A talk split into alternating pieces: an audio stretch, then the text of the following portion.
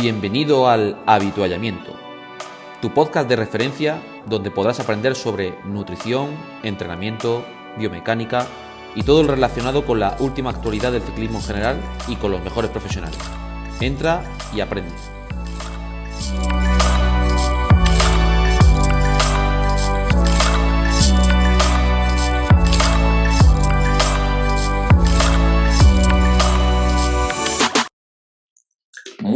Todos y bienvenidos una vez más a tu podcast de ciclismo, tu podcast favorito, el avituallamiento. Y bueno, hoy a falta de un invitado, no traemos un invitado, traemos a dos y muy grandes invitados. Eh, por supuesto, antes de dar la presentación a nuestros queridos invitados, vamos a saludar, como no, a nuestros queridos compañeros del avituallamiento, Raúl Cetrán, Chema Árguedas, Javier Sola, David Barranco, muy buenas a todos. Buenas tardes.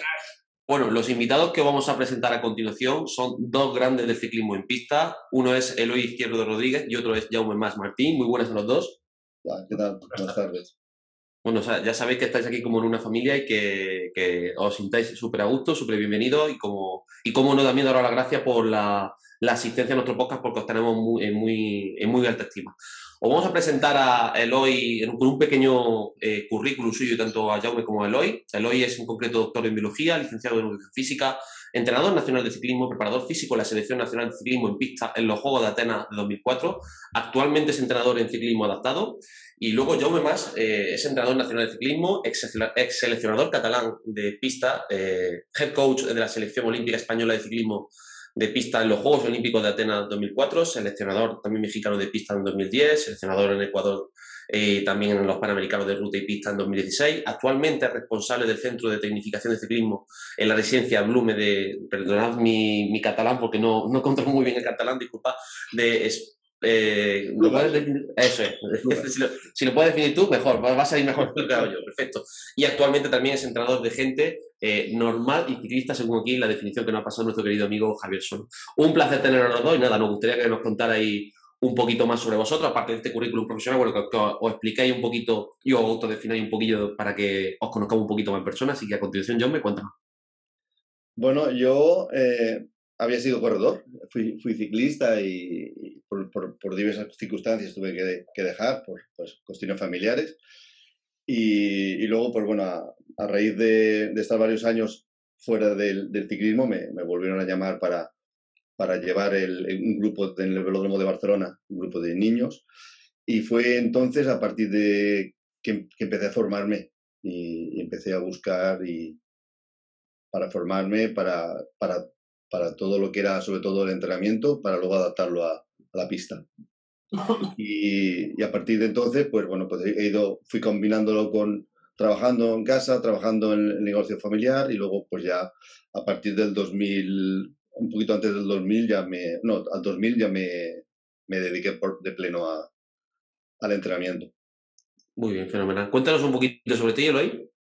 Pues yo, bueno, yo, yo estoy en el ciclismo de casualidad porque eh, realmente empecé a, a, trabajar en preparación física en, en, algunos otros deportes, pero eh, me, por casualidad me, me, buscaron un conocido de, de, un ciclista profesional y para que para que le echara una mano en, con el entrenamiento, era Javier Castellar, esto fue ya por el año 81, y y entonces, pues bueno, empecé a trabajar con él sin tener, vamos, sin haber estado en el mundo del, ciclismo. Eh, y a raíz de eso, pues bueno, me, me, me, me aficioné como, como entrenador y, y, estuve pues llevando, llevando otros corredores en amateur y luego en, eh, entré en la Federación de Valenciana, en el centro de tecnificación que, que, había aquí, cuando en el CEAR, cuando, cuando empezó, en la que fue, fue en el año, ya en el 99 o por ahí, entonces conocí a Jaume al cabo de, de, dos años y, y bueno, nos, nos, nos, pusieron a trabajar juntos y, y hasta la fecha. bueno, fenomenal. Pues estamos encantados de que estéis aquí ustedes con nosotros. Bueno, ya conocéis seguramente el formato de otros episodios. Normalmente, más o menos, aunque nuestro compañero Raúl siempre hace hasta trae cuatro y cinco preguntas de manera cariñosa. Eh, vamos a, intentar hacer eh, un mínimo de dos preguntas por, por, cabeza. Y bueno, creo que aquí el que tiene que empezar seguramente es aquella persona que tiene mucha relación con vosotros, que es nuestro querido amigo Javier Sola. Y no sé si Javi le gustaría comenzar con ese turno de pequeñas preguntas para empezar a aprender con vosotros. Yo no sé ni qué preguntar a Jaume, porque como hablo con él todas las semanas casi, ¿no? Sí, sí, ¿Qué le voy a preguntar, no? Y a hoy, bueno, lo, lo, lo, veo bastante menos, pero de vez en cuando coincidimos en Sierra Nevada o, donde sea, a veces ahí en altura. Mm. Bueno, voy a hacer la pregunta un, poco a los dos, ¿no? Que también eh, me gusta preguntar a muchos de los invitados que vienen esa, esta pregunta de eh, qué evolución estáis viendo a, día de hoy en el, en el mundo del ciclismo y concretamente la pista. Es decir, eh, ¿veis que ha evolucionado mucho estos 20 años atrás con respecto a la actualidad? Es decir, ¿qué recorrido estáis viendo que, que va habiendo a nivel de todo, de material, de entrenamiento, de, ¿Qué, os parece la evolución que va teniendo la pista? Bueno, empiezo yo, Eloy. Sí, sí. Bueno, voy a explicar una, pequeña historia, ¿no? Eh, cuando a mí me hicieron, no me, no me, hicieron responsable, me hicieron ayudante del, del grupo de persecución por equipos, eh, porque me, eso fue una, una, idea personal de, en su momento era el presidente que había de la española, el Pérez, Manolo, Manolo Pérez. Manolo Pérez, sí. Manolo Pérez. Fue una, idea personal de él porque a él le gustaba mucho esa prueba y, me, llamó. Y entonces yo, bueno, fui allí a, fui a Valencia y, empecé a ayudar al, seleccionador. Lo explico así para que veáis cómo va el tema. Y entonces a partir de, bueno, de, empezar a trabajar, pues me hicieron, me hicieron cargo de, del grupo de, persecución, de persecución de, por equipos y chicas. Y entonces a, mí, me acuerdo yo el primer día que, que llegué allí, Fernando Sellés, que yo creo que fueron los artífices de, todo lo que, lo que pasó luego, que, fue, que era, era, el director técnico, que no estuvo muchos meses con nosotros, pero lo que hizo, yo creo que lo hizo muy bien y lo quería hacer muy bien. Entonces a mí me, me hizo, yo lo explico siempre porque me, presentaron a Eloy, que yo Eloy lo conocía de, de verlo por, las pistas, por la, por él estaba con Valencia y yo lo veía ahí enseñándoles a los corredores a hacer estiramientos y hacer ejercicios de, allí en, la Pelús y lo conocía de eso. Pero el día que me lo presentaron fue muy curioso porque yo, aparte, venía, venía un poco rebotado de una historia que hoy no explicaré en la misma federación. Y cuando me lo presentaron, yo me acuerdo que lo primero que le dije a, Fernando y a él, le dije, perfecto, muy bien, eh, me parece muy bien, es un, señor muy formado, pero, pero usted o tú, no me acuerdo cómo le dije a Eloy, tú te dedicas a lo tuyo y yo me dedico a lo mío, ¿de acuerdo? Y tú estarás en tu parcela y yo en la mía. Porque al final yo lo que pedí y lo que me dio Fernando fue un especialista de fuerza, ¿de acuerdo? Y yo todavía hoy veo la cara que, la cara que pusieron los corredores de persecución y las, las corredoras que había en aquel momento cuando les dijimos que tenían que entrar en el gimnasio, ¿vale? menos algún corredor que ya hacía algo, pues la, la sorpresa fue mayúscula. Entonces, te estoy hablando de eso fue en el año 2000, o sea, estamos hablando que parte de lo que, de lo que la pregunta que me estaba hablando Javi, de lo que se está haciendo ahora, yo creo, creo, y no creo que nos equivocamos mucho, que es el, trabajo de fuerza, sobre todo el trabajo de fuerza que se está haciendo, tanto en el gimnasio como específico en la, en la bicicleta. Eso ha, eso ha hecho que se lleve mucho más desarrollo. Eh, luego también la, mucho la aerodinámica. Material no ha cambiado, si lo miras tú bien, el material no ha cambiado mucho, lo que ha cambiado mucho es la manera de llevarlo y la manera de trabajarlo, pero sobre todo es el trabajo de fuerza. Que en aquel momento, ya te dije, en el año 2000, cuando pusieron aquella cara de asombro que tenían que entrar en un gimnasio, porque los corredores de fondo siempre, han sido, siempre eran muy reacios a, a trabajar el gimnasio. Y yo me acuerdo que con el hoy nos reíamos y ya digo, pasó de que decirle, no, no, tú aquí, yo aquí, a, bueno, pues ahora mismo es el, bueno, desde hace muchos años es, es, es el profesor el mejor profesor que tengo en mi vida. Ahora habla Eloy. bueno, eh, yo sí, efectivamente pasó, pasó eso que, que, ha, que, ha, contado Jaume y yo dije, pues bueno, pues, pues a, trabajar. Y la verdad es que los dos creo que teníamos buena relación con Fernando Sellés, con el director técnico, y él creo que nos apoyaba y también tuvimos la suerte también de que a Manolo Pérez eh, lo han criticado mucho y en aquella, el, que era entonces presidente de la Federación Española. Y, pero bueno, a él le gustaba la pista y, apoyó, apoyó la pista.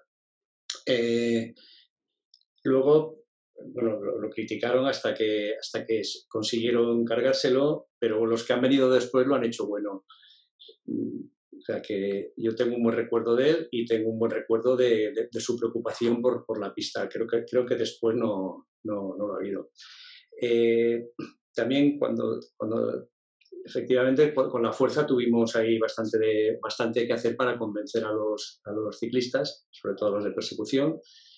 Eh, luego también tengo una anécdota que estábamos en una concentración de las primeras y me viene, me viene Jaume y me dice, dice Tienes que, tienen que hacer, eh, tienen que ir a 120 de cadencia con un desarrollo que no me acuerdo no me acuerdo exactamente el que era, pero era ya un desarrollo de, desarrollo de competición de, entonces, que, él pretendía que, que fuera. Eh, en individual, ¿eh? tenían que ir a, esa cadencia. Dice, así que organízate y, y a trabajar. Y, los pusimos y efectivamente salieron, fueron saliendo los, los números, fueron saliendo las cadencias y fueron saliendo los resultados, pero ese fue el trabajo. Eh, hasta entonces me parece que no se iba, por lo menos con ese desarrollo y con esa cadencia, o sea, ya era un desarrollo alto, me parece, aquel, ¿no, Que...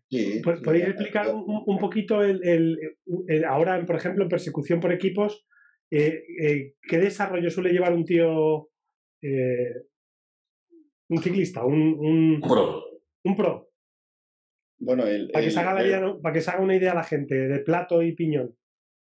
Eh, aparte, que, aparte que es muy personal, pero por ejemplo, cuenta que estamos hablando, claro, eso es decirte, es más o menos. Aproximadamente, ¿eh? Más, o menos, ¿vale? O sea, estamos hablando que pueden llegar a llevar un 66, 14. Atentos, ¿eh? o sea, es que queríamos saber un poco la dimensión de, del 53-11 que llevan los carreteros, pues a, ver un plato de, de 66 dientes.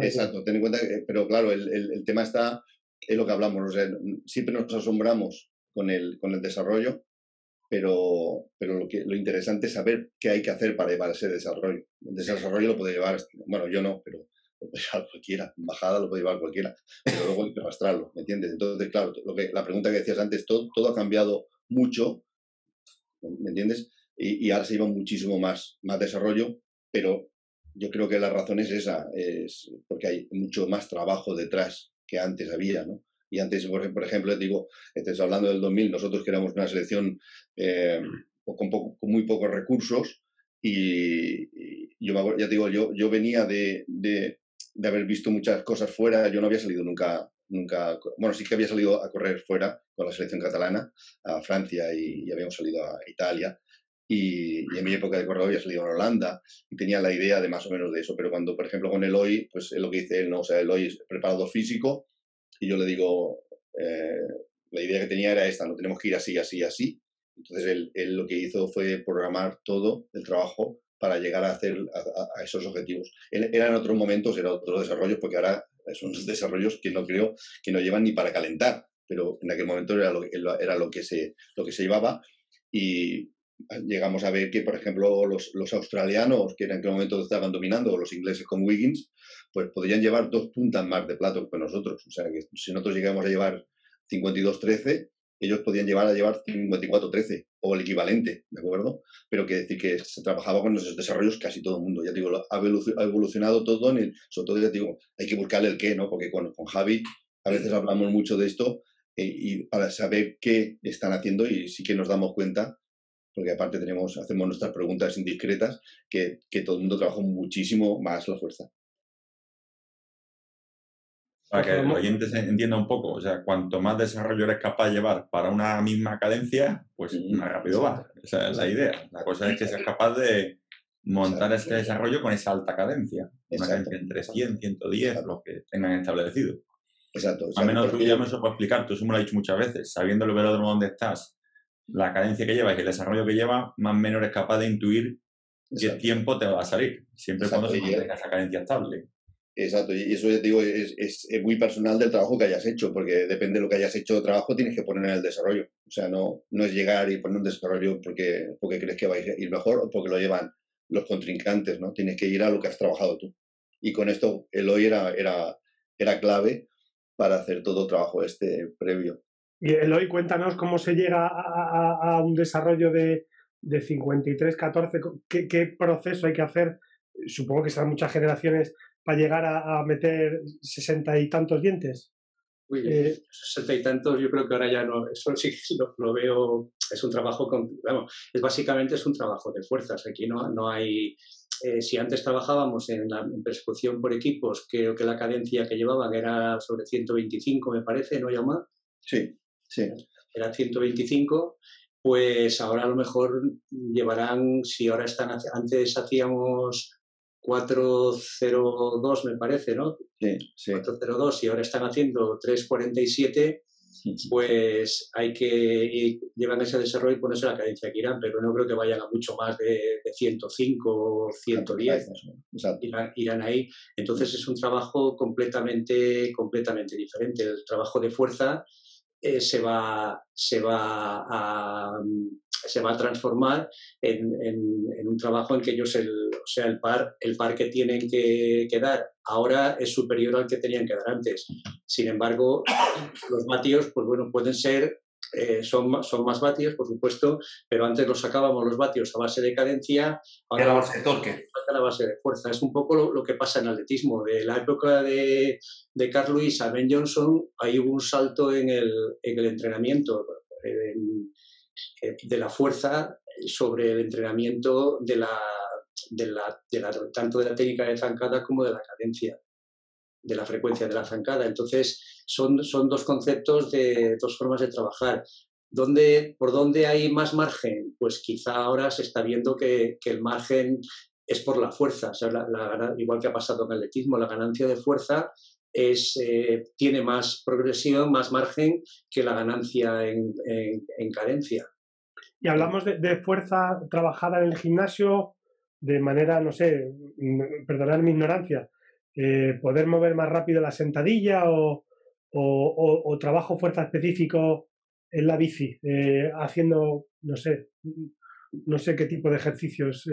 Bueno, hay, hay dos el, se puede trabajar la, fuerza en, de dos maneras, la, fuerza más específica en la, en la, bicicleta y luego menos específica en cuanto al, equipamiento en el gimnasio, pero siempre hay que tener en cuenta la, velocidad, es decir, eh, en cualquier entrenamiento de fuerza aplicado a cualquier deporte, eh, una parte del trabajo Mm, más específico, tiene que ajustarse la velocidad a la velocidad a la que se va a ejecutar luego el movimiento en, alguna medida, introduciendo una sobrecarga. Es decir, eh, un, lanzador de peso que tiene un gesto similar, por ejemplo, al de un jugador de béisbol, no es lo mismo los 7 kilos que lanza el lanzador que los ciento y pico gramos o 200 que pueda pesar la, la bola de béisbol. Entonces, aunque el trabajo de fuerza en una parte será similar, en otra parte tiene que ser diferente porque si no les va a alterar. El trabajo inadecuado altera la cadena cinética y altera el resultado. ¿A qué velocidad de ejecución trabajáis más o menos cuando trabajáis por velocidad de ejecución? Sobre 0,7-0,8 metros por segundo. Viene a coincidir, viene a coincidir con, la potencia, quizá con la potencia máxima en, un, en un levantamiento. O sea, procuramos ajustar. Jaume además está ahora trabajando eh, de esa manera con los, con los chicos suyos del, del, centro de tecnificación y, y se verá, se yo, yo, creo que se verá el resultado porque es, es adecuar, es, en vez de buscar una, eh, manejar cargas altas, es buscar manejarlas a una, a una velocidad. Esa velocidad es mm, más o menos puede, puede que sea un poco en torno al 50% de, de la velocidad que aplican en la, en la pedalada. Creo que la velocidad de la pedalada debe ser 1,2. 1,2, 1,3, claro. Eh, y, entonces ese, ese, trabajo, claro, para introducir la sobrecarga tiene que ser con menos, con menos velocidad que la... Sí, al final lo que voy buscando ante esa velocidad específica, poco a poco, me- con esa misma velocidad, a aplicar cada vez más torque o sobre todo más par, como lo estáis comentando Claro. Claro, eso, eso implicará aunque que va, va- en principio debe aumentar el torque, es decir, ese, ese Pero corredor, es lo que cuesta. Es que, claro, a altas velocidades es lo que cuesta. claro, ese corredor debe, eso junto con un entrenamiento de torque también hecho en la, en la bicicleta, debe permitirle con un desarrollo un poco mayor mantener la misma cadencia. Bien, bien. Nosotros, o sea, yo estoy muy en esa. Bueno, con Raúl lo comento bastante. Para los ciclistas más de carretera, estamos ahí en 0,9, un metro por segundo. Me Yo coincido también con eso. Mm. Me imaginaba que iréis a, a velocidades de ejecución pues un poquito más bajas, ¿no? Por, por los requerimientos específicos de la, de la disciplina. O sea que, bueno, compartimos bastante esa, esa Sí, opinión sí. y forma de trabajo. Sí, sí. Muy bueno. A salir el torque. ¿Qué? ¿Cómo, cómo? Que vuelve a salir el torque. Es que El torque está presente en todos los capítulos, en todos los foros, en todas las redes y en boca de mucha gente. Creo que, está, creo que está de moda, ¿no? Pero bueno, realmente es una más de fuerzas. Yo me acuerdo cuando iba al instituto me lo explicaban. En, Claro, el momento de, de fuerza ya está, ¿no? Era, aquello, era aquello de la física, era la, la, la Sí, lo fuerza que por pasa la que antes- está. ¿Eh? pasa que- perdón, lo que pasa es que antes estaba el torque, pero no había una forma, por decir alguna forma, de ponerle números. Y ahora sí que le podemos poner números. Y eso Claro. es una ventaja. Por curiosidad, eh, eh, Eloy, en el, a, a ver si no digo ninguna barbaridad. Cuatro minutos dice que tardan más o menos en una persecución por equipos. Eso fue en Atenas, ¿no? Tres. Sí, En bueno, Atenas, ahora aproxima- tres- tres cuarenta- sí, sobre cuatro minutos, sí. y, y te- tenéis monitorizado eh, los, los newton medios que, que mueven en cuatro minutos, New- newton medio kilo que se mueve en cuatro minutos un, un tío de estos, o no, no, vale. Nosotros No, yo- yo- teníamos, teníamos en aquel entonces, no sé si teníamos, creo que montábamos un, montábamos un SRM en, en el equipo, o sea, en los cuatro. sí, sí. Eh, cuando, cuando uno iba el, cuando uno iba el primero, la potencia del que, del que después iba el primero tenía que ser la misma, o muy, o muy parecida. Entonces teníamos uno y, y lo, y, y lo, y lo montaron. No, no os penséis que la, que la selección está ahí. Lo, luego Tenía aparte uno había que para cada conseguir. ¿eh? Que no teníais uno para cada uno. Ah, No, sí, había varios, había varios, pero, pero vamos, era, era, era complicado porque primero había que convencer al mecánico de que lo montara. Joder. Ese era un trabajo, un trabajo, porque decía que eso no, eso era muy complicado y no servía para nada. En, en verdad estabais abriendo puertas mm, todo el rato. Cuando no era con el SRM, era con el. Cuando no, macho, tu- tuvo que ser complicada esa experiencia. Sí, mira, yo- yo te puedo explicar un poco, porque a mí me gusta mucho, porque eh, la, la idea cuando, cuando, cuando, cuando entramos, ¿de acuerdo? Era- la idea era, era, era muy, muy sencilla y, y, y no, y a ver si, si veis ahora lo que se planteó en, el, en, ese, en esos años, eh, era de que nosotros teníamos que trabajar siempre eh, todas las fases de, de, la, de la prueba, ¿sí? Eh, por una parte era la, era la, la cadencia que necesitábamos, era aquella, necesitábamos mover aquel desarrollo y lo que hacíamos era trabajar las, la cadencia objetiva o la, o la velocidad objetiva o la fuerza objetiva, pero en aquellos momentos nosotros no, al no disponer de medios, porque no teníamos nada de medios, pues lo, lo hicimos todo eh, un poquito Por intuición, entre comillas, ¿no? Exacto, ¿vale? La idea estaba que nosotros para trabajar la fuerza trabajábamos con más desarrollo, a menos cadencia, un poquito, un poquito más, más largo de lo que teníamos que trabajar. Las cadencias trabajábamos con menos desarrollo a la cadencia que necesitábamos. Y luego las velocidades pues, las, pues las trabajamos o con series más cortas o a- a- también fue muy fácil porque al trabajar en equipo eso lo, lo puedes trabajar todo muy fácil, ¿de acuerdo? Pero todo lo que, lo que hicimos ¿de acuerdo? Al final es como aquello a veces que dicen de, bueno, lo hemos hecho, pues nos ha salido muy bien, pero la, la idea es que si no teníamos medios, o sea, nosotros veíamos, por ejemplo, los medios que podían tener australianos, alemanes, bueno, todos, ingleses, holandeses, y nosotros los teníamos, pues íbamos con una caña y una, y una zanahoria y se pudo hacer. Ahora, si teniendo medios y, y pudiendo controlarlo todo, te das cuenta que lo que hacíamos no estaba No estamos mal encaminados, en verdad. Yo pienso que lo que hoy en día la- las tendencias que me quiero corrija Javi van por ahí. Es que exacto. Cuenta que, por ejemplo, cuando, cuando entramos, eh, lo más sencillo que, que podía, yo ya trabajaba con la selección catalana en eso y lo más sencillo que podíamos hacer era trabajar el tema de los, de los desarrollos con las tablas propias de cada de, de nuestras, ¿no? ¿Vale? Mm. Porque hasta aquel momento, pues yo me acuerdo que mucha cara muchas caras de asombro cuando le estábamos diciendo que cada, cada, cada rueda tiene un desarrollo. Mm. ¿de acuerdo? Eso, eso, por ejemplo, lo explicas ahora y mucha gente dice, hostia, pues sí, pero en su momento, cuando tú dices a una persona, no, no, perdona, pero es que 52-13 con la rueda lenticular es un desarrollo y con 52-13 con la rueda entre nosotros. O sea, lo que podemos estar entrenando, me lo invento ahora porque ahora los números no los tengo en la cabeza, no podemos entrenar con 8 metros y el día de la competición ponerle 7.50. Totalmente. ¿Podría explicar un poquito esas diferencias para la persona que no que a lo mejor no lo entienda un poco, no esté escuchando el por Sí. qué pasa eso? Cuéntanos un poco. Sí, o sea, a ver, eh, el- al final el desarrollo, el desarrollo, bueno, la fórmula me la digo de memoria ahora, creo que es el plato dividido por el piñón multiplicado por la circunferencia de la rueda. Sí. O sea, tú, la circunferencia de la rueda y Mm. lo haces igual, plato dividido entre piñón, circunferencia de la rueda y te sale un desarrollo. Cada rueda, cada rueda, cada tubular tiene un desarrollo diferente. Eso puede parecer ahora, sí, en aquel, en aquel momento, ¿cómo va a ser eso? Es imposible. No, no, Sí. hombre. Mm. O sea, puede variar mucho, o sea, muchísimo. Y eso, si te varía el desarrollo, te varía la cadencia, te varía la fuerza. Te varía la velocidad la- y ya te cambia de velocidad de aplicación de fuerza y ahí- ahí, viene la historia chula, que es lo que estamos hablando nosotros. Ahora ya, me, ahora, ahora ya me hay calculadoras muy buenas en los móviles, o sea que metes ahí todo, ¿no? Metes la circunferencia de la rueda, Sí. el plato, el piñón, la cadencia y te saca la velocidad, en el Sí. ratio que avanza, todo. Pero antiguamente Claro. eso tenéis que hacerlo todo a mano, prácticamente, ¿no?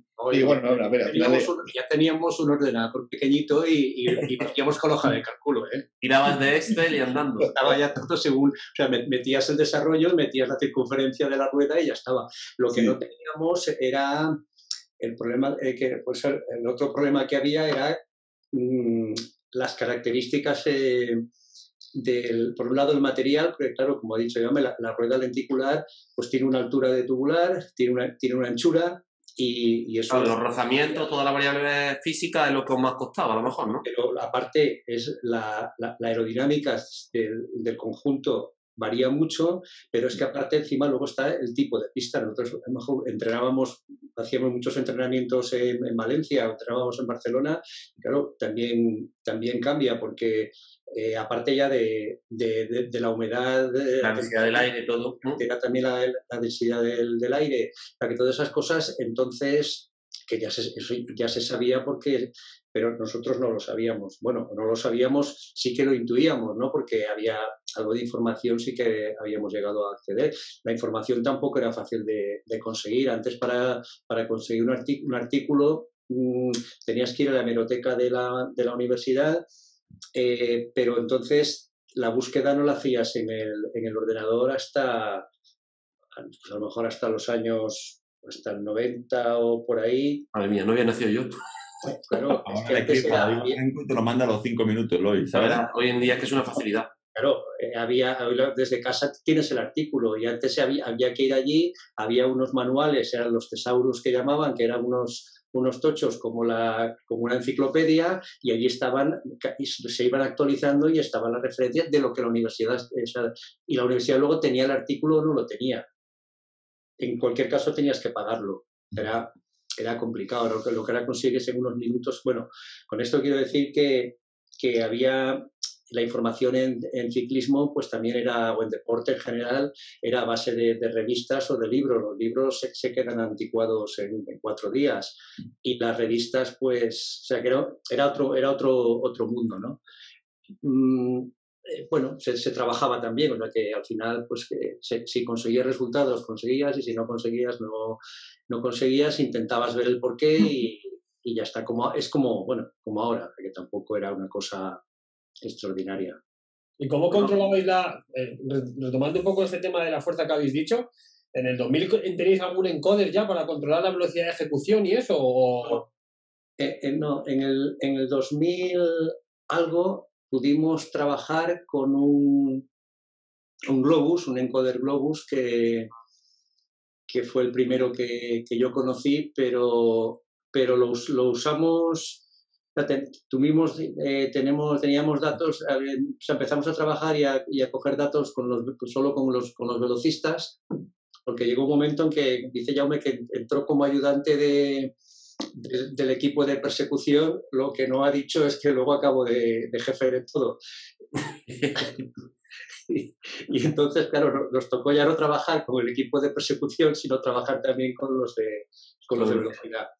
Y ahí también tuvimos que, en fin, y, sí, bueno, llegamos a tener un, encoder, y, pero yo en aquel momento no, eh, no, no, llegamos a, yo no llegué a pasar con el encoder más que de hacer, de usarlo, o sea, de aprender a utilizarlo, porque eh, con esto, es que con esto de los datos pasa una cosa, que eh, los datos que tomas hoy y por la mañana y no los analizas por la tarde, mañana ya no porque estás tomando otros datos. Y ahora, hace poco encontré, o sea, grabábamos con, la, con las bandas, hacíamos grabación de, de los tiempos eh, lectores, o sea, teníamos un cronómetro electrónico y, se imprimía en una, en una un papel, ¿no?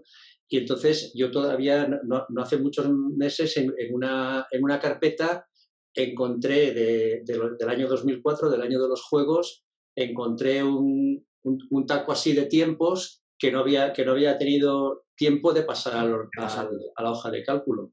Claro, es que hoy en día son más rápidos todo el procesamiento de datos, porque claro, antes era, no era cojo los datos y los tengo en ordenadores, ahora tengo que sacar el fichero, lo tengo que meter en un programista, lo paso al Excel, y encima en esa época que ni Golden Sheet existía, ni, ni bloqueado, ni nada. Eh, no, antes había, había que teclearlo.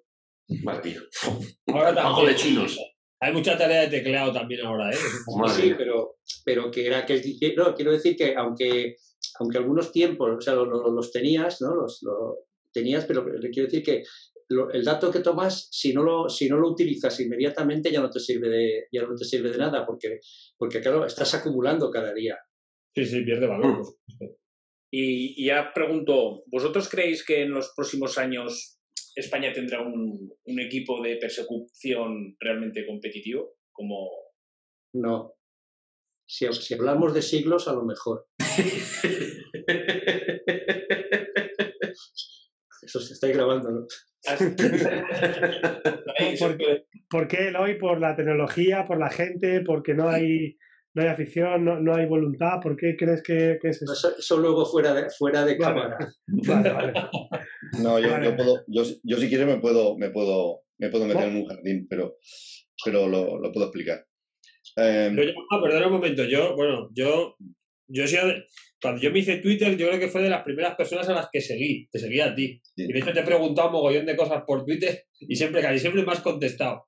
Sí. me ha llamado mucho la atención lo, lo, crítico que eras con mogollón de cosas, de, de la selección, contabas mogollón de anécdotas de hace muchos años. Yo, o sea, a lo mejor te sigo en Twitter de hace 10 años, ¿eh? O sea, que fíjate Seguro.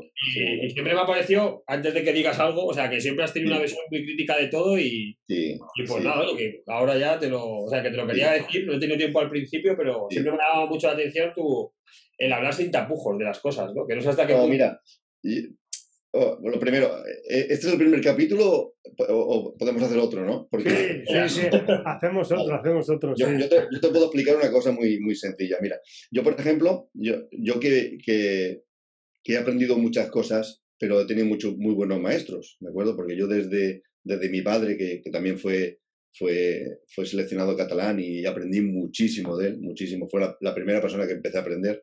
Pero luego he aprendido mucho de, del doctor Piero Galilea, de Franchek, del Franchek Drobnik, de, del CAR. He aprendido de Xavi Raffles, he aprendido de, una persona que tampoco me quiero olvidar nunca, que es el Jordi Porta, que es, un, es una eminencia de la fuerza en, la Inés de Barcelona Luego aprendí mucho con, bueno, y aprendido, sigo aprendiendo con Eloy mucho.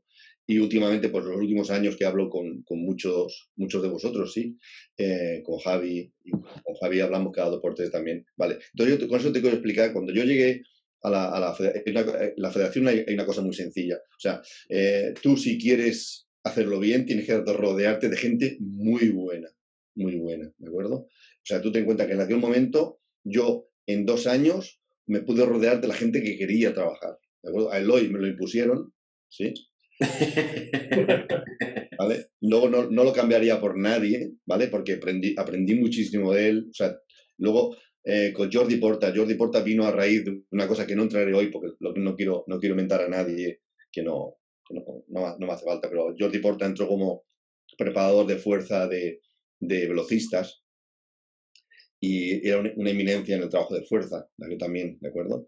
Eh, luego pude escoger los, los masajistas, pude, pude escoger los mecánicos que quería trabajar con los mecánicos. Con eso estoy diciendo que... Gente de confianza. Exacto, lo, lo, que, lo, que se, lo que se pudo hacer es un gran equipo, ¿de acuerdo? Si ahora quisiéramos hacer un equipo de cara al futuro, al futuro, porque inmediato es imposible, lo ha dicho Eloy, ¿vale? Es, eh, se, se, tendría que hacer un gran equipo, ¿de acuerdo? Con la gente muy, muy, muy cualificada, con una persona que sepa hacerlo, no, ¿entiendes? Que sepa dirigir el grupo, pero que hay gente, hay gente muy cualificada. Y, en, este país hay gente muy cualificada, ¿de acuerdo? Pero hay que hacer un equipo. A mí, por ejemplo, muchas veces que, que, he tenido ofertas para irme fuera o hacer fuera cosas, yo, por ejemplo, siempre lo he dicho, digo... Eh, eh o como equipo pues sin nadie. Nadie. O sea, eso, eso es un necio el que lo haga, el que lo diga. Entonces, lo que hace falta es primero hacer un buen equipo. Una vez que haga un buen equipo, ¿de acuerdo? Puedes empezar a trabajar pero es el tema este, ¿no? Es hasta que no se vea que se puede hacer esto, es muy difícil, porque ten en cuenta que, que nosotros, eh, sin muchos medios y, nos lleguemos a acercar a, a los equipos campeones a, a, dos segundos, dos segundos y medio, ¿de acuerdo? De, hacer una medalla de oro. Eh, ahora estamos a, a, 20, a veintitantos segundos, ¿de acuerdo? Pero que eso, a ver, tenemos la materia prima, impresionante, impresionante. Por genética no es, o sea, seguramente hay muchísimos deportistas muy buenos en España, la historia está a nivel metodológico. Yo a los, a los, a los corredores siempre les decía, digo, ¿ves? ¿Veis aquellos corredores? Tienen, tienen, no, son, no tienen tres piernas, o sea, tienen dos, o sea que vamos a hacer igual, es lo mismo, ya aparte nosotros, y genéticamente nada, que envidiar a nadie, menos en algunas especialidades, ¿eh? ojo, por ejemplo, hay, hay países que por, por, por, su morfología son mucho, entonces es mucho más grandes que nosotros, o, bueno, pero también aquí también hay gente grande. Y lo que venía con, con David hablando de críticos, mucho, muchísimo. Él hoy me conoce y, son muy críticos. faltan, faltan, medios, ¿no? Faltan medios o gente muy preparada para, para llevar esto que, que, que, lleve a España a un lugar importante, ¿quieres decir? O, bueno, no, hace falta, no, yo pienso que hace falta eh, ponerse a trabajar y equipo. O sea, medios. falta la, gente preparada para eso. Sí, no, eh, hacer, un, equipo. Sí, hay gente muy, muy, gente muy preparada, muy, preparada. juntarlas, ¿no? Sí, juntarlas, hacer un, equipo y. Que, y por libre, vamos. Eh, exacto, uno de, los, uno de los errores que tenemos aquí es que, que, que nos cuesta decir mucho que hemos copiado o que estamos copiando. Entonces, eh, hay que copiar. O sea, tú ves fuera, tú, vas, vas a una competición internacional y verás equipos que llevan staff, llevan como 20 personas. 20 personas. Entonces están trabajando para, para un único objetivo, ¿de acuerdo? Y, y, entonces cuando ves eso, cuando ves que, que, van tres personas para grabar, por ejemplo, o ves que, que, hay dos personas para hacer de scouting y, para, y para coger datos y para copiar lo que estamos haciendo todos, ¿de acuerdo? Eso ya, eso ya se ha hecho. o sea, eso no, no, hay, no hay nada más inventado. O sea, es copiar. Nosotros nos han copiado. En su momento nos copiaron, ¿me entiendes? Muchas cosas. Nosotros copiamos muchísimas cosas.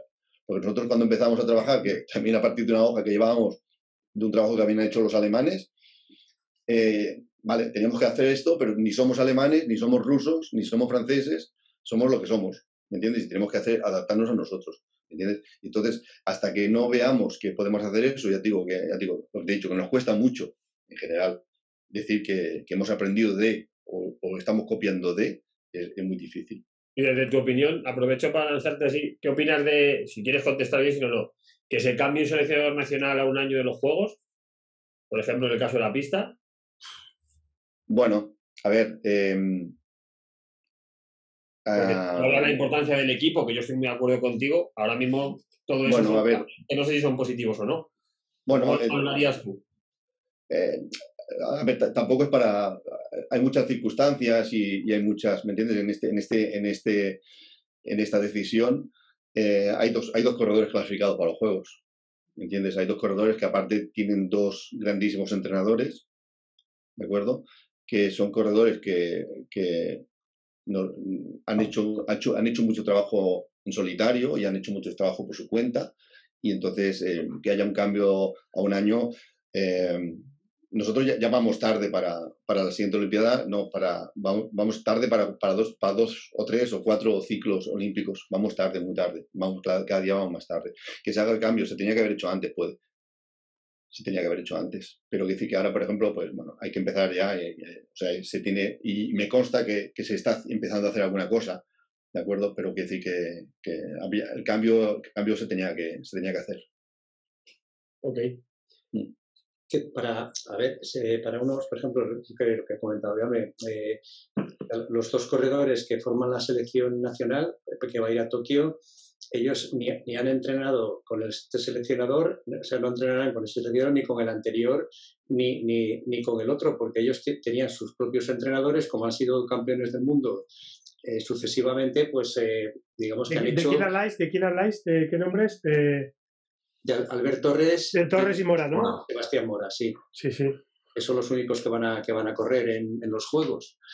Eh, entonces, mmm, ellos han, han, hecho, han hecho un trabajo que lo, lo, han hecho con, con Navarro y, y, con Javier Zaunero, que son, son sus, sus técnicos eh, personales, y, y, entonces no, no o sea, el, el, el seleccionador que, que, vaya pues va a ser pues un, el, el, acompañante el que va el que va a ir allí mm, o sea, no es seleccionador de nada no tiene nada que, nada que seleccionar y aparte llegar, vamos a suponer que hubiera llegado eh, por las circunstancias que sean eh, se encuentra con una selección entera eh, pues a estas fechas no tampoco puede hacer nada o sea no ha sido un cambio digamos que es un cambio que, es irrelevante. Aparte es un cambio que no sé por qué es, ni me, ni me importa. Lo que sí que estoy convencido, pero lo, porque es lo que he visto, que el, el, cargo, los cargos técnicos en la Federación de Ciclismo no son cargos técnicos, son cargos que han jugado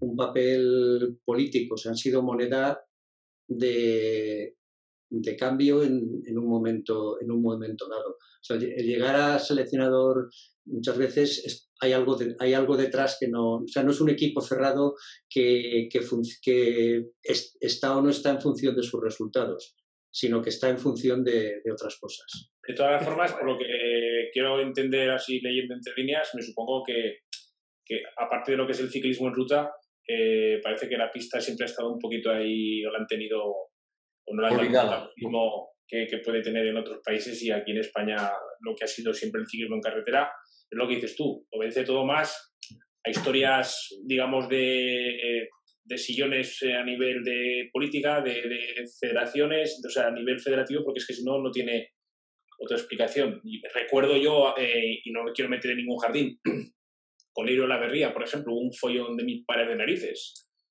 eh, porque había obtenido una, digamos, había sido medalla olímpica y luego no la llevaron y un follón con la federación también.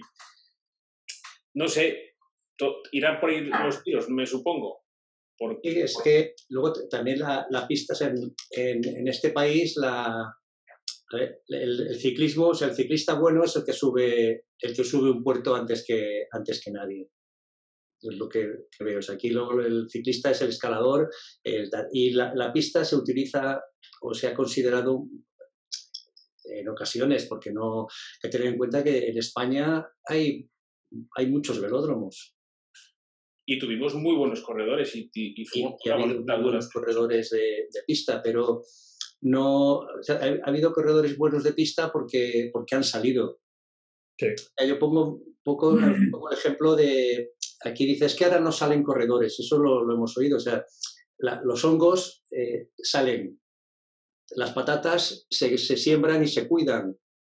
Entonces, el, el, el, ciclismo, como cualquier deporte, puede que algo tenga que salir, la semilla tiene que tener unas cualidades, pero luego hay que cuidar, hay que, hay que, hay que cultivarlo, hay que trabajarlo. Entonces, se espera que un corredor eh, en carretera, pues bueno, claro, si, si hay 100.000, pues pues a lo mejor alguno, alguno tiene que llegar a profesional, pero en la pista no, no, no, es, no es tan fácil, no es, no es lo mismo. La pista tiene que haber una voluntad de que, de que se trabaje. Es como hay deportes como por ejemplo la gimnasia. La gimnasia artística o hay voluntad de que haya gimnasia artística y que haya nivel de gimnasia artística, se trabaja con grupos pequeños, concentrados en un sitio y entrenando con, con, todo el apoyo, pues eso no sale adelante. En, en, otros deportes, pues es más, en fútbol es más fácil que salgan, que salgan eh, mentes eh, privilegiadas, pero en, gimnasia, por, muy, por muchas condiciones que tenga un chaval, no, no tiene, es muy difícil que pueda destacar mm, si no se le va, si no, si no se le trabaja, si no se le busca, no, no, no tiene posibilidades de, de mostrarse. Perdona, Javi, habla, habla. que, es inversión, creo. Que ahora el otro día está viendo noticias de que lo probó Trackpist y Román, ¿no? Que estaba Italia en el túnel del viento, vienen de estar concentrados en altura, es decir, están todo el año trabajando sin parar. Hay una línea de trabajo importante. Y aquí llevamos sin hacer nada de eso, pues, pues no sé, mucho tiempo, ¿no? En, ese aspecto. ¿Y, por qué pensáis, por qué pensáis creo. que que por ejemplo, hemos tenido hace poco medallas en el Campeonato de Europa, en Mundial, en Junior, y, luego no, cuando salen el paso a profesionales ya se les corta un poco. ¿Por qué creéis que ocurre eso? ¿O, a qué razón se debe? ¿no? Porque en realidad es un reconocimiento muy bueno para, para el corredor y para la marca que, le paga y le representa. ¿Por qué creéis que, que una vez que llegan a profesionales se les corta y ya parece que la pista no, no forma parte de la vida deportiva de ciclista. Eso sobre todo en España, ¿no? Estamos hablando, porque luego se dais cuenta en otros países... Me refiero, a España un poco porque, bueno, estábamos hablando un poco de la cantera y de que si hay, que si no hay, por lo que como estaban comentando ahora. ¿Por qué pensáis que, que ocurre eso? O cuando os ha pasado incluso a vosotros, porque vosotros tenéis corredores que eran profesionales, algunos de ellos. ¿Cómo, cómo conseguisteis hacerle entender al equipo que, que, que estaba bien que hiciesen la cuarteta, por ejemplo, en persecución como vosotros? Porque Castaño estaba corriendo en en profesionales, si mal no recuerdo, y, luego compitió con vosotros. Bueno, eh, eh, eh, eran, eran, bueno, aparte que eran otros tiempos. Y, y por ejemplo, pues en, en, aquel momento, cuando, cuando llegamos, aparte de, de, querer hacer lo que he comentado antes del equipo, en principio, pues nosotros pudimos disponer de la gente que tenía compromiso por hacer pista. ¿De acuerdo? En, en, este caso, como dices tú, David, por ejemplo, eh, eh, cuando llegamos eh, en, principio de profesionales, aparte de que aparecían siempre, yo, yo siempre hemos dicho con esta palabra, para paracaidistas, ¿no? O sea, tú estabas, en, bueno, se estaba entrenando con corredores, yo no, eso lo había vivido yo desde fuera, estabas entrenando todo el año con un corredor y llegaban campeonato del mundo y se llevaban un corredor profesional, ¿de acuerdo? Y el corredor profesional, como es normal, pues el resultado era, era muy malo, ¿de acuerdo? Porque vienes y directamente van a... Entonces, cuando, cuando empezamos a trabajar nosotros, lo, primero que, intentemos es que la gente tuviera compromiso. Entonces, en aquel momento, con el equipo que tuvimos, no, no, había, no había, o sea, eran casi todos, eran todos corredores amateurs, ¿sí? Entonces, viene, a, viene a ser un poquito lo que creo yo y veo yo fuera, que cuando estos equipos grandes, como ejemplo australianos, ingleses, italianos, sobre todo franceses. Los corredores eh, es al revés que, que pensamos nosotros. O sea, nosotros vemos a un corredor bueno, profesional y lo queremos. No, no, ellos forman al corredor y este corredor pasa por todas las especialidades de, o sea, pasa por todas las edades de pista y luego es profesional.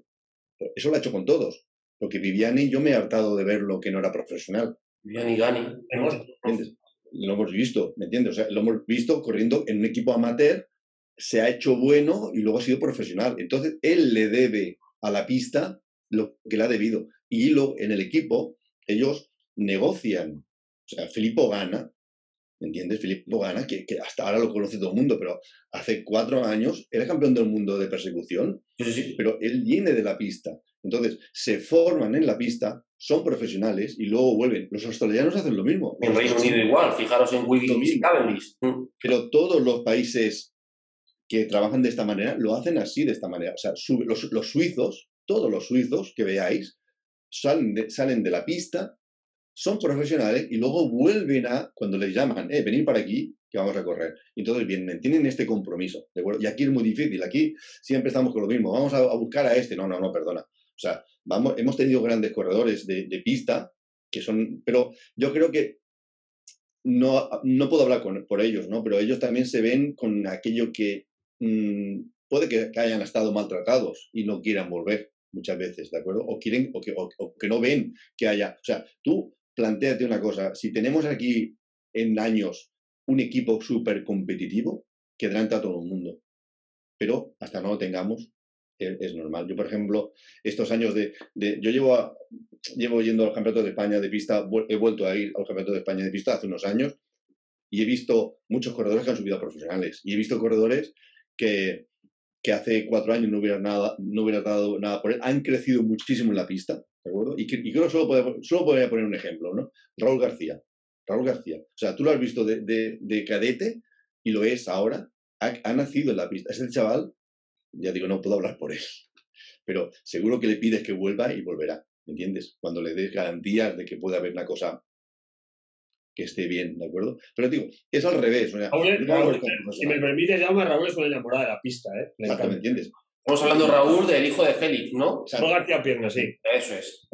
Exacto, ¿me entiendes? Yo, por ejemplo, eh, digo, eh, cuando ves eso, cuando ellos nacen en la pista, o sea, ya han nacido tantos en la pista, o sea, ojo, que estamos hablando de que hay corredores World Tour que están ganando etapas de, de Tour o de vuelta como, como Marsole o como David de la Cruz. Yo te hablo, por ejemplo, de estos dos, que son, no es porque sean catalanes, pero los has visto. Y los has visto, a veces, alguno de ellos, mm, entre comillas, maltratado, y mm, ahora, si dices, hostia, que ha ganado un dinero, no vuelve. No, no, no, o sea, igual, igual le das de ilusión y vuelven, ¿me entiendes? Y han pasado por la pista, ¿me entiendes? Hay que cambiar un poco la, visión a lo mejor de la pista que hay en España, ¿no? Que hay, tal vez deberíamos parecernos más a Reino Unido, Italia y a todos estos países que... No, oye, es totalmente compatible, perfectamente. Exacto. En Italia, por ejemplo, yo, yo soy enamorado de, del trabajo que están haciendo Italia. Por ejemplo, Dino Saboldi, que lleva, lleva no sé, lleva, lleva 20 años de, técnico, que lo que decía antes Eloy, ¿no? Es, es una persona que va pasando por, por presidentes y aquel presidente lo tiene a él porque trabaja bien, pero las, las italianas,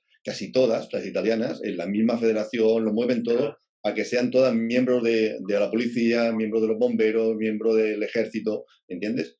Entonces, aquí nos falta un poquito eso. Entonces, es, un poquito, mm, es un poquito que todo lo que hemos hecho es, es, generación espontánea, todo, todo, todo, todo, menos algunas veces que se ha trabajado como se ha podido, ¿de acuerdo? Con David me decía que, que he sido muy crítico.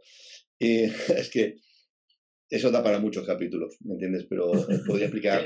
Eh, un, día, un día venimos aquí todos con, el, con, el, con he, leído buenas, he leído, he leído un, un, capítulo no sé, si no, sé si estará en el, no sé si estará en el timeline tuyo de Twitter, pero he leído rajadas de materia, de viaje, de cosas que te pasaban que yo decía, madre mía, ¿cómo, mira, mira David, ¿cómo solucionar todo esto?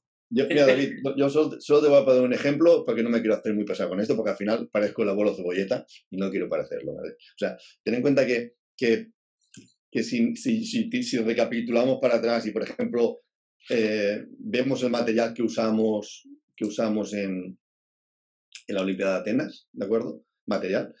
Eh, te puedo decir que el 90% tuvimos que lucharlo muchísimo a nivel hasta personal y a nivel hasta de pagarlo a nivel personal. O sea, cuando pasa esto, luego no tienes otra que, rajar. Y ahora voy a dar una, anécdota con Eloy, que, y Eloy que nosotros, fíjate, que, que hacemos que hacemos lo que, lo, que, lo que ha sido uno de los mejores éxitos del, del deporte español, aunque no, mucha gente no lo ha tenido en cuenta, que por ejemplo hacer una medalla en una persecución por equipos en una Olimpiada, y la primera intención que tenemos los dos no hace falta ni, ni hablarlo, es marcharnos de lo que habíamos, de todo lo que habíamos pasado. O sea, ¿me entiendes? De un poco, ¿no? Y, digo, y, no, y no voy a dar nombres porque, porque ah, tampoco vale la pena, ¿no? Pero podría rajar, pero bien, ¿me entiendes? Y rajar en cuanto a que mucho, mucho, mucho, mucho, mucho, eh, no, o sea, hubo mucho trabajo de, de meternos palos en la rueda, no sé por qué al final piensas y dices, bueno, pero que... Y ya digo, sí, crítico, yo, hoy me conoce, yo soy, yo era toca cojones y, ¿me entiendes? Y, y, pedía, y pedía, y pedía, y pedía, como tiene que ser, pedía, pedía, pedía. Porque yo, yo fui allí a, a trabajar, no fui, yo no fui a la Olimpiada a salir en la, la clausura, ni, yo fui a trabajar, no, no fuimos a ver, lo que hoy lo sabe, ni un partido de nada, o sea, nosotros fuimos a trabajar y todo era trabajar. Y hicimos muchísimas horas, muchísimas, muchísimas, muchísimas.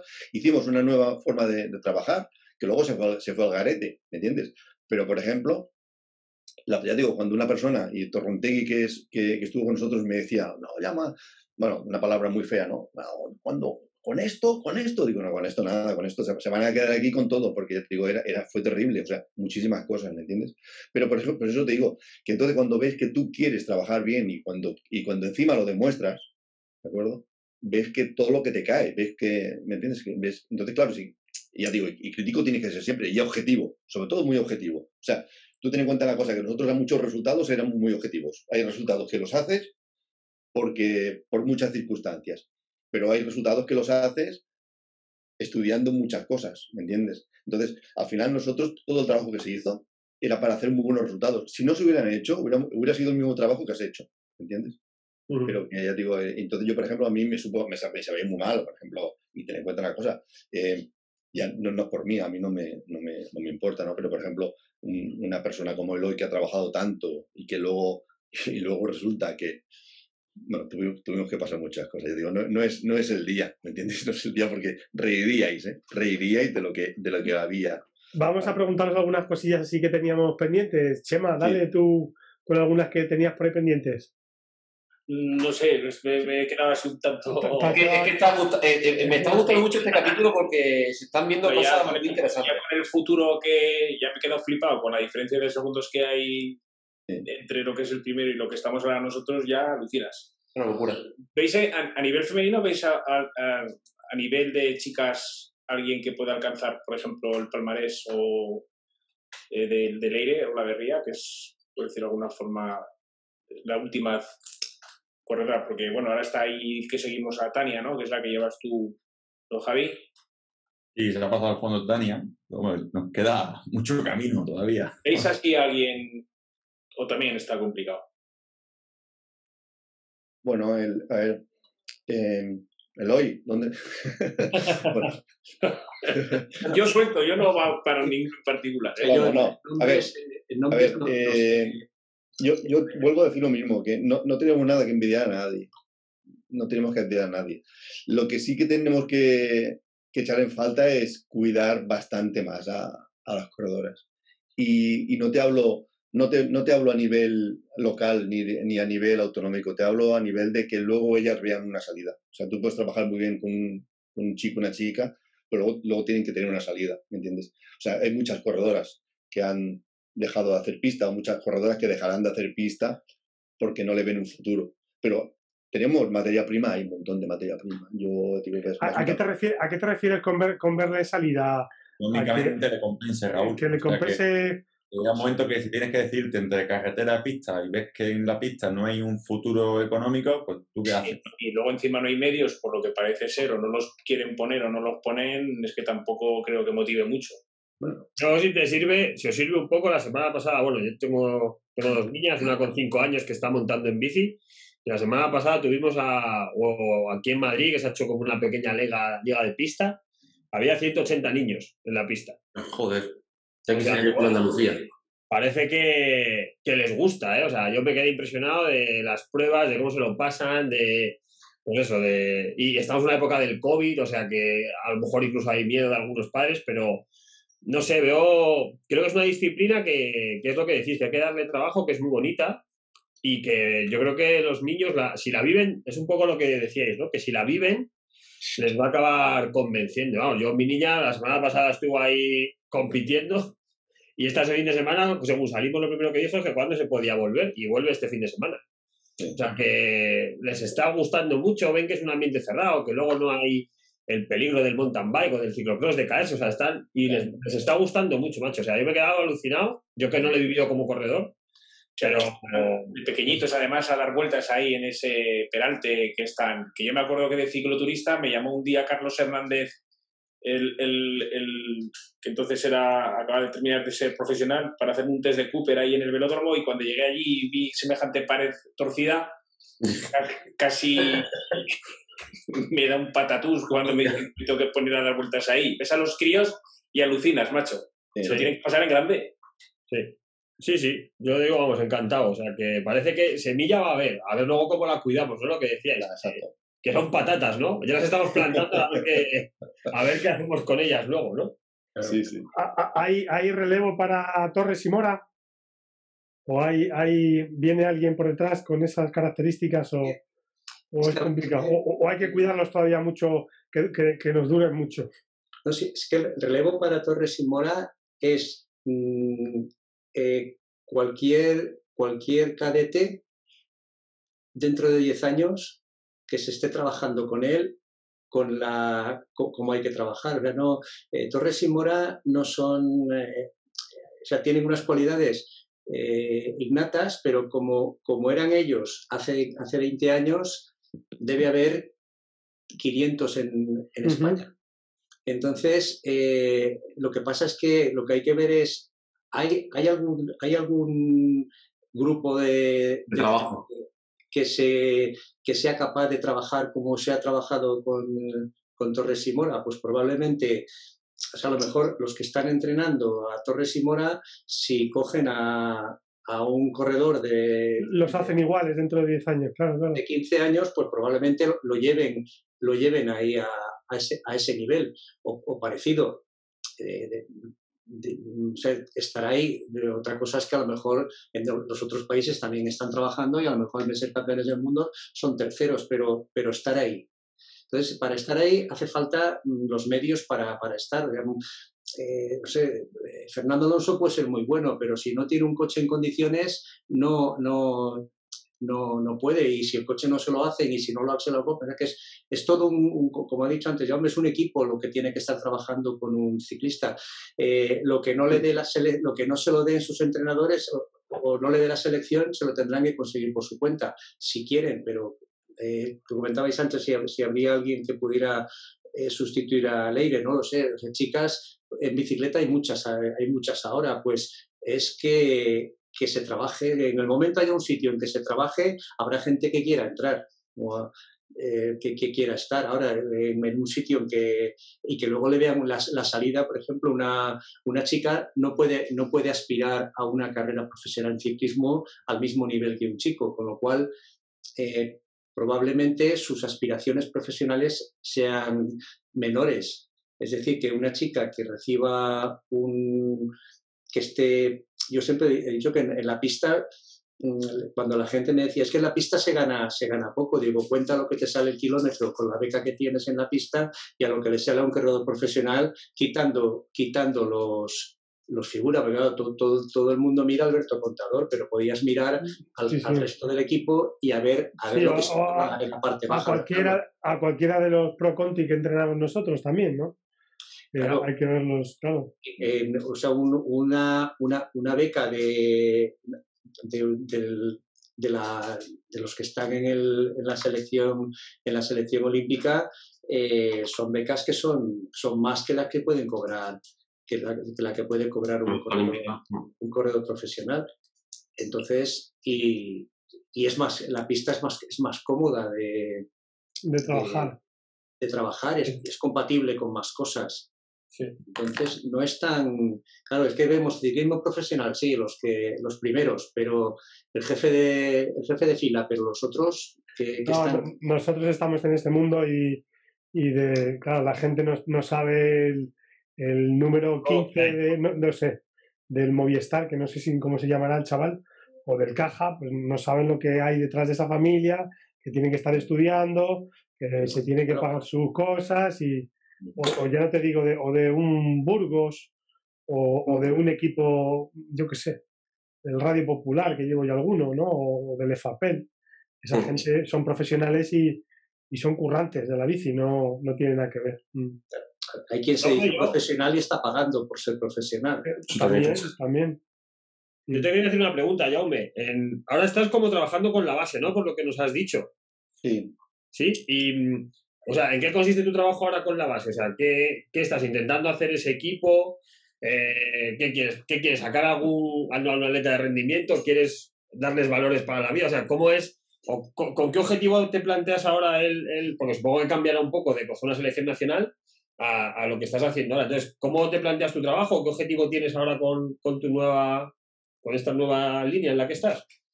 Bueno, yo, estoy, yo ahora estoy trabajando con un, grupo de, seis, de seis corredores, o sea, son pariedades, son, son, son tres chicas y tres, y tres chicos, en, un, en, un, en, una residencia que están, están residentes de, de, lunes a viernes y en principio son corredores, bueno, en principio no, son corredores que hacen las dos especialidades, carretera de pista, ¿de acuerdo? Entonces, en principio lo que estamos haciendo, llevamos solo, solo cinco años, solo cinco este es el quinto año, ¿vale? Ya han, han, pasado años muy, muy, muy duros hasta que nos hemos establecido bastante y entonces cada año creo que iremos, iremos, iremos mejorando. ¿Cuántos años tienen, perdona, con los, con los chicos con los que estás? Pues tienen, bueno, están, em, empiezan en, en tercero de, empiezan en tercero de eso, tercero y cuarto, primero y segundo de bachiller. O sea, empiezan. De, claro, cadetes. Exacto. Entran, entran, con 15, 14, 15 y se marchan con 18 cuando acaban el, el bachiller. Entonces, este, este es el, mi trabajo es, se basa solo, en teoría, en estos, en estos seis, seis corredores, ¿no? Seis corredoras y corredoras. Entonces, lo que sí que, lo que, sí que estamos intentando hacer es, es, estamos haciendo desde hace tres años una, un, plan de, un plan de tenificación eh, que ya se había hecho en Cataluña, porque aparte en ciclismo habíamos sido pioneros hace muchos años, estoy hablando de, desde el 90 y había centros de tenificación, antes del 90 había centros de tenificación y trabajábamos, intentábamos trabajar, no, trabajábamos todos los velódromos mm, un poquito al, unísono, ¿no? Entonces eso poco a poco pues se, se fue no perdiendo, pero se fue, bueno, no se fue trabajando igual. Y hace unos años pues, pues intentó, intentó volver a hacer, yo siempre digo intentó porque es, una cosa que lo intentes, otra cosa que lo puedas hacer. Pero ahora, por ejemplo, llevamos hace tres años que estamos haciendo toda, bueno, todo un trabajo, intentamos hacer un trabajo de, de tenificación, lo primero eh, haciendo una, lo que le llamaríais antes una batería Eurofit, más o menos, lo hemos adaptado un poquito al ciclismo y lo que estamos haciendo. Y ya digo, y, y, los resultados son muy buenos desde hace tres años y estamos haciendo pasar a todos los corredores que hacen, que hacen pista o que, quieren, o que quieren pasar por las pruebas una batería de test que le podéis llamar curva de potencia, lo podéis llamar como, como, como queramos, ¿no? Y entonces, power eso Profile, que, queda, que, queda, más chulo ahí, ¿no? Power, power Profile, ¿no? Exacto. y, y, con eso podemos, podemos al final de, determinar quién, quién puede, quién puede con quién se puede trabajar muy, muy bien, bastante bien. Eh, los datos son, son muy, muy interesantes y empezamos a trabajar con eso. Y luego, pues, por ejemplo, eh, eh, bueno, hemos, no, yo, yo, digo yo, no, hemos en todos, entre clubs y escuelas, pues se ha conseguido de que, de que podamos tener muy, muy buena participación y que los corredores empiecen a tener bastante más compromiso con la pista. Entonces, lo que queremos en, en unos años, que ya lo hemos conseguido en cuatro años, es que Cataluña volviera a ser, mmm, bueno, por lo menos estuviera en, en el medallero, ¿de acuerdo? Eh, con eso lo que, lo que intentamos es que, es que en años venideros pues, pues volvamos a hacer una, una potencia en, a, nivel, a nivel estatal y, y, poco a poco pues intenta, intentaremos salir más fuera, más al, más al extranjero, como ya habíamos hecho en su momento. Pero digo, estamos hablando de que antes del 90 ya, ya habíamos salido a correr a Francia y intentamos salir fuera, porque aparte es donde, es donde se aprende, aparte de, de, de, correr aquí los campeonatos de España, las copas de España. Entonces ver un poquito todo esto. Entonces es, es lo que estamos intentando hacer. Yo, yo un poco también, para, para ir, eh, para ir un poco ya casi eh, acabando, que Gabri, a mí me gustaría que, que, que me dijeseis cada uno eh, ¿qué, qué, prueba vuestra es la favorita y, y, qué prueba es la favorita y cuál os parece la más la más técnica. Eh, Eloy, ¿a ti cuál es la que más te gusta? Fondo, primero, gusta fondo velocidad. Eh, no, eh, fondo. A mí la que más me gusta es la persecución por equipos y la más técnica, la, la americana. O sea, de ver, de ver me, gusta, me gusta trabajar en la persecución por equipos porque la, la puedes controlar, es una prueba, es una prueba cerrada eh, pero la, para mí la, la, la, más bonita para ver es la americana, sobre todo cuando eh, he conseguido llegar a, a, entenderla un poco, no, no, no del todo, porque me, me, pierdo, o sea, para, a veces para saber, yo o sea, me acuerdo estar con Jaume y decir, preguntarle, ¿quieres cabeza de carrera? Pero, pero a veces, a veces lo, lo conseguía hasta, hasta ver yo mismo pero es una prueba que, que es, eh, es, muy, es, muy, técnica y es, eh, es, una prueba en que la, la inteligencia de, de, los dos corredores es algo que hay ver, el, en fin, no sé, es la, es la, prueba que, esas son mis dos favoritas. Jaume, ¿cuál es la que más te gusta?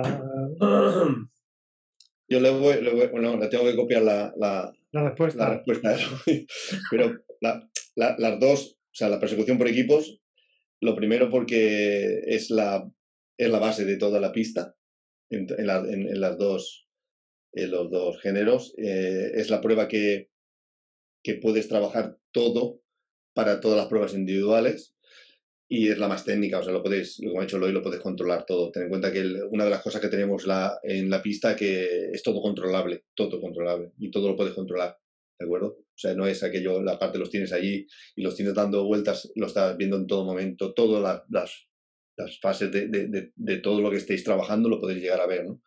Y luego, pues, como dice la, la americana, yo aparte que había corrido americana y, y, siempre digo que la última carrera que corrí en mi vida la hizo en el Palacio de Deportes de Madrid, en los seis días de Madrid, imagínate. Yo, estuve en la última edición de chaval, de crío. Pues, sí, pues yo estaba allí corriendo. Y, en la, habían dos, a ver, habían dos pruebas, había la prueba de profesionales, la prueba del, porvenir, le decían los seis días del porvenir, pero esa, esa prueba te da, te da muchísimo técnica, te da, te da saber estar en carrera, te, va, te, da, te da trabajar con otra persona, ¿de acuerdo? Es, es, es, te, quedas con estas dos pruebas. Y luego de estas ya vienen todas, pero estas son las bases. Las, o sea, primero la base es la persecución por equipos, y de ahí va todo. Pero luego la Madison es también muy técnica. Madison de, pues es que Gabri tenía ahí, un, no sé, preguntas que Javi, tú estás ahí muy callado, macho, que es el que más sabe de esto de nosotros cinco. No, yo, estás ahí callado, tío. estás hablando de yo escucho directamente, me gusta aquí escuchar. Yo he preguntado un poco ya lo que, lo que decía, ¿no? Que, que habían visto de evolución y demás. Y tampoco se han ido un poco de preguntarle, la verdad.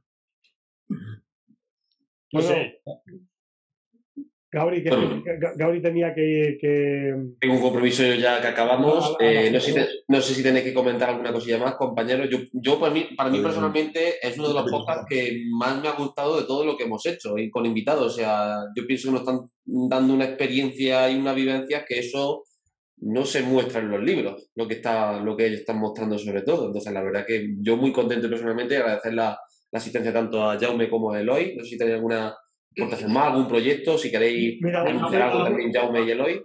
Me ha gustado mucho porque hemos hablado poco nosotros, sobre sí, todo. Sí, sí.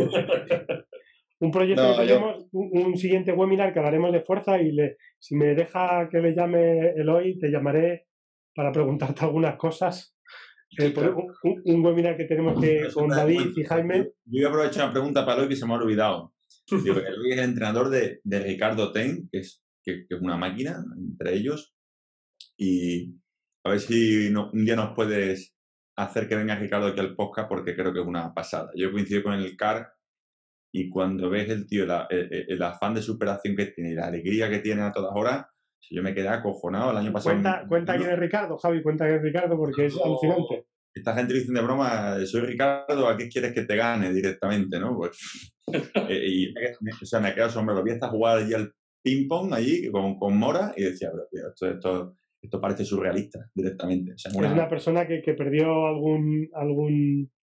Sí, le faltan las dos manos y una pierna. Y, o sea, y es que no sé, no sé ni cómo. Yo creo que Eloy tiene que definirlo él directamente. Yo, no, Ricardo, Ricardo es, eso es una persona que, que te da, cuando, además, estar con él está muy bien porque aprendes a no quejarte de nada.